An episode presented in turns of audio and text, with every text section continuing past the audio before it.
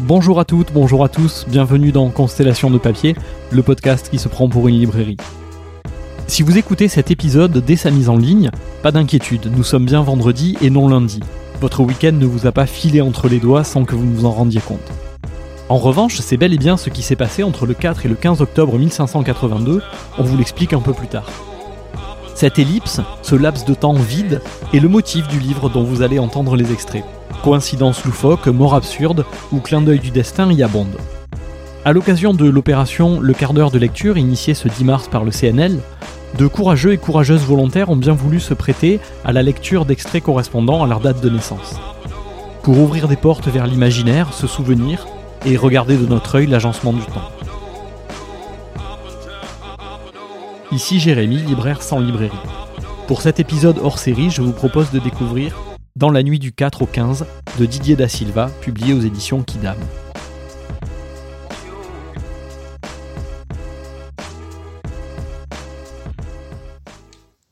Emmeline, verba volant, scripta manent, les paroles s'envolent, etc. Songea peut-être par devers lui Étienne Dollet, l'imprimeur de Marot, de Rabelais, en demandant oralement pardon à Dieu, c'est qu'il lui évitait toujours d'avoir la langue tranchée, avant que place Maubert à Paris, on le pendit, puis le brûla avec ses livres, sous couvert d'hérésie, le 3 août 1546, le jour même de ses 37 ans. Maigre consolation sur le moment.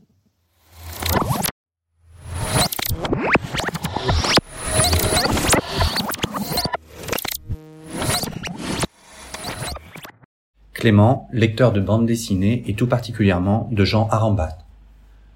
Un présentateur, c'est Chapman, entre dans le champ, souhaite un Good evening à la cantonade, s'assied encravaté derrière une table. Le cri d'un porc fuse. Aussi sec, il se relève, se penche pour regarder le siège. Sur un tableau, où sont dessinés douze cochons dont quatre sont barrés d'une croix, une main encoche un cinquième. Tonight, we continue to look at some famous deaths enchaîne Cleese derrière un piano déguisé en Wolfgang Amadeus Mozart. Ainsi commence le premier show du Monty Python Flying Circus, diffusé au soir du 5 octobre 1969 pour faire se gondoler la moitié de l'Angleterre, tandis que la seconde, interloquée, se raidissait. Graham passa donc l'arme à gauche à la veille du 30e birthday de ses débuts télévisés. Deux mois après sa mort, entamant ainsi son service funéraire à leur absurde manière, ses collègues réunis dans l'église de Saint Bartholomew entamaient l'hymne Jérusalem avec un fort accent asiatique. Le 5 octobre ne se prête pas toujours à rire, encore que. En 72, à Paris, dans l'auditorium aux deux tiers vide de la salle des horticulteurs, 200 places assises, une poignée de néofascistes proclame la création du FNUF, à vos souhaits. S'avise bientôt que c'est grotesque et l'abrège en FN. Deux des plus lumineux fleurons de la France éternelle sont nés un 5 octobre, on aimera mieux s'en souvenir que de ces suppôts des ténèbres, Denis Diderot et Louis Lumière.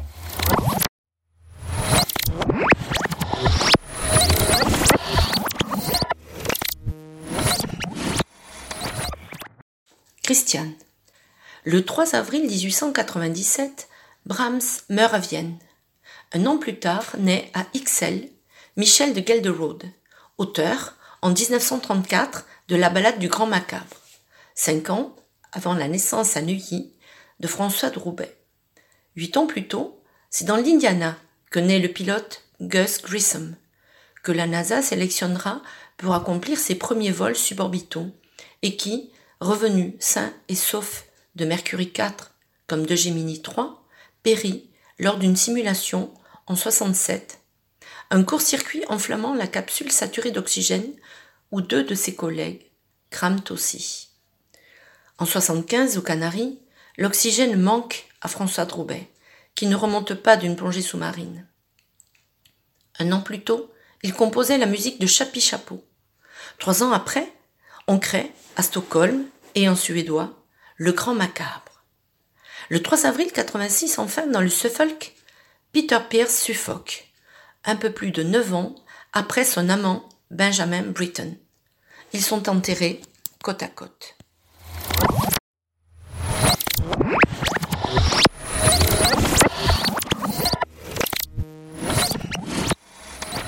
Maxime, lecteur de récits anti-héroïques. Le 28 mai 585 avant Jésus-Christ, en Anatolie, Les Mèdes et les Lydiens échangent 400 coups lorsqu'une éclipse de soleil plonge dans la nuit le champ de bataille. Les combattants en ont une peur bleue. C'est évidemment un signe des dieux la paix. En 1944, quand naît Jean-Pierre Léo, Ligeti a 21 ans et 10 ans les sœurs Dionne. Les premières quintuplées connues. Jumelles parfaites, elles ont déjà tourné dans quatre films à Hollywood. En 2016, en France, on étreint un réseau de 100 caméras braquées vers le ciel, chargées de détecter et de faciliter la récupération des météorites. Le fripon, pourquoi pas, acronyme de l'anglais Fireball Recovery and Interplanetary Observation Network.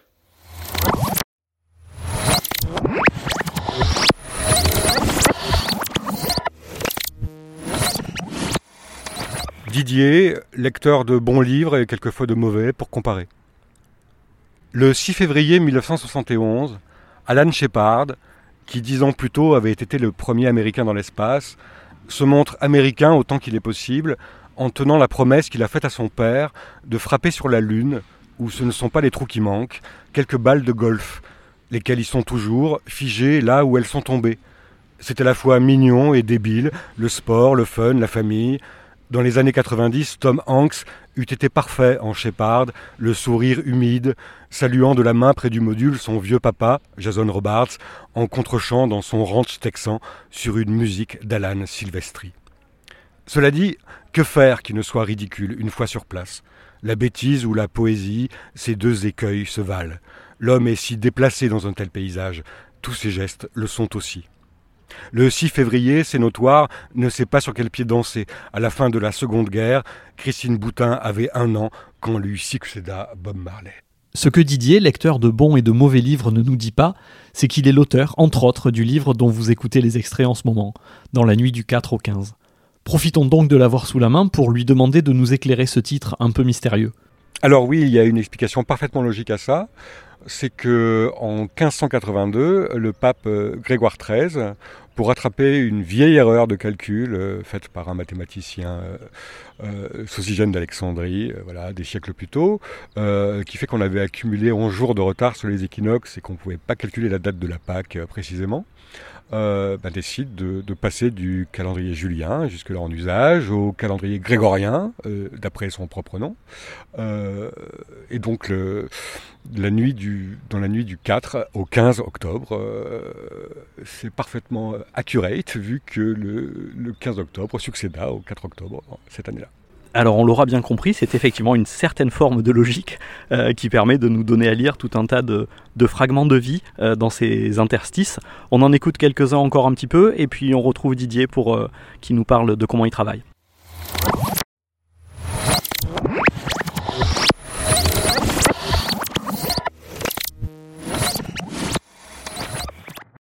Hélène, lectrice de romans et passionnée de Laurent Godet. Tout le monde rêve ne serait-ce que de vivre à peu près tranquillement. Ce rêve-là, d'ailleurs, se propage et tente à remplacer les autres. On pourrait croire que c'est un droit, un minimum requis, mais non, c'est bel et bien un rêve, et un rêve hors de prix. Et c'était celui des Kurdis, une famille syrienne, deux parents et deux jeunes enfants, qui, en voulant gagner la Grèce, sombra au large de la Turquie le 2 septembre 2015 pendant la nuit. Seul le père survécut. Les hommes ont la peau dure. Les femmes et les enfants d'abord, ricane la mort. Le corps de son cadet, Alan, fut rejeté sur le rivage. Trois ans, short bleu, sandales, la face contre le sable, et à deux pas des vagues, la définition du mot vulnérable. Et puis, ce t-shirt, rouge comme un signal d'alarme. Un photographe passait par là. Son image fit le tour du monde.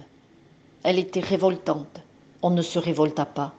Elle était émouvante. On s'émut. Elle était iconique. On la détourna. Puis on passa à autre chose. Il était temps de s'endurcir. Au moins Alan aurait un nom. D'autres canaux coulaient déjà.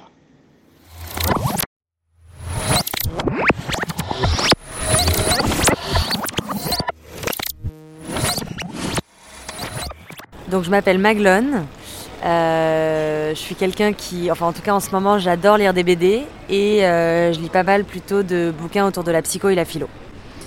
Sans le carnet de naissance du 12 novembre, un profond silence régnerait dans les steppes d'Asie centrale. Alexandre Borodine, 1833. Il n'y aurait pas de porte de l'enfer qu'on puisse toucher du doigt. Auguste Rodin, 1840. Aucune étude sérieuse sur la, la margarine, Astra Roland Barthès, 1915. Pas de momo ni d'histoire sans fin, et une autre blonde pour L.B. Jeffries, Michael End et Grace Kelly 1929. On se souviendrait d'un autre abruti à la télé dans les 80s, Patrick Sabatier 1951, et d'un autre beau gosse assez peu expressif, Ryan Gosling 1980. Dans l'ensemble, ce serait dommage.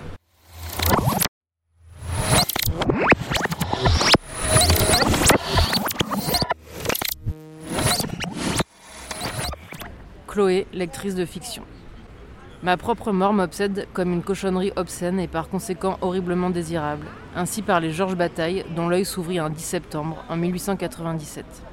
En 1622, cependant, à Nagasaki, pour un public de 100 000 personnes et sous la présidence du vice-gouverneur de cette ville que Dieu le Père laisserait détruire en représailles d'ici trois siècles, on exécute 55 chrétiens. 30 sont décapités dès 8 heures du matin, dont 6 enfants. C'était des laïcs, puis leurs têtes sont disposées sur un tréteau face à 25 poteaux voués à leurs confesseurs, franciscains ou jésuites, dont le martyr commence. On les brûle au moins qu'on ne les cuit, un espace de 2 mètres entre eux, et le brasier est arrosé régulièrement afin de prolonger le supplice. Pas un ne défie ses liens, lâcha des saints, pas un ne renia Jésus Kirisuto, comme on disait là-bas. Ils chantèrent. Le plus costaud d'entre eux, un Espagnol de 44 ans né à Valence, réussit l'exploit, seul depuis longtemps, de tenir 15 heures. Il paraît logique que le 10 septembre soit devenu en 2022. Les non-croyants sont aussi lents à réagir que le Saint-Esprit, la journée mondiale de la prévention du suicide.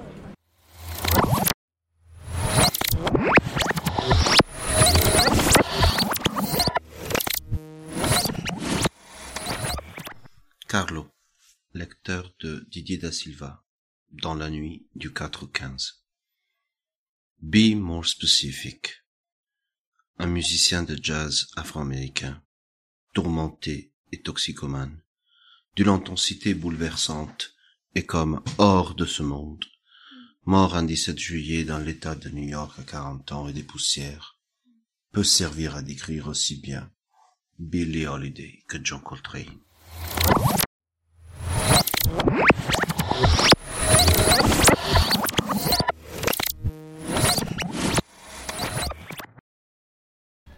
Alors tu m'as indiqué en discutant pour euh, préparer, pour ainsi dire, euh, ce mini-entretien, tu m'as indiqué que tu écrivais tout le temps dans la joie, ça avait l'air d'être euh, central dans, ton rapport à l'écriture. Nous ici on tente de parler des livres avec enthousiasme, donc du coup ça a fait un écho certain.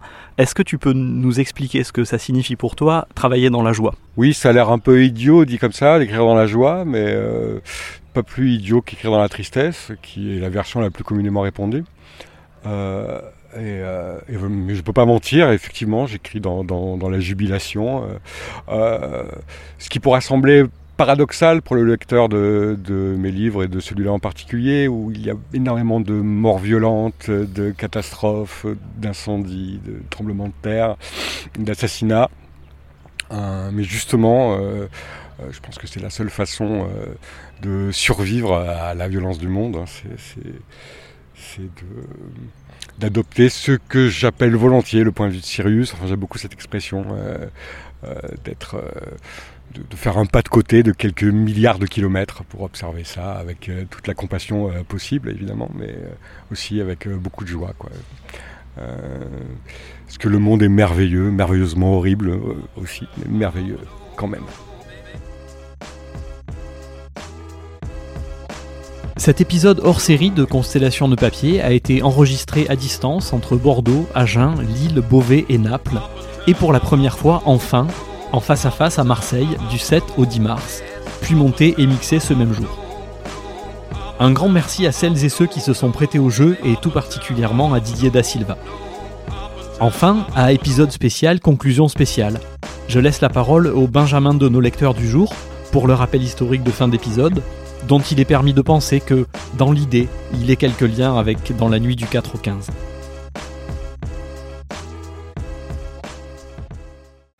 Léon, lecteur des Schtroumpfs. Le 10 mars 1940, l'époque est à la confusion, tandis que Boris Evian fête ses 20 ans à Angoulême. Mikhail Bulgakov rend l'âme à Moscou et Chuck Norris né dans l'Oklahoma. C'est une journée à dormir debout. D'ailleurs, Jean-Jacques était né la veille à Paris. Ce matin, un lapin, on connaît la suite.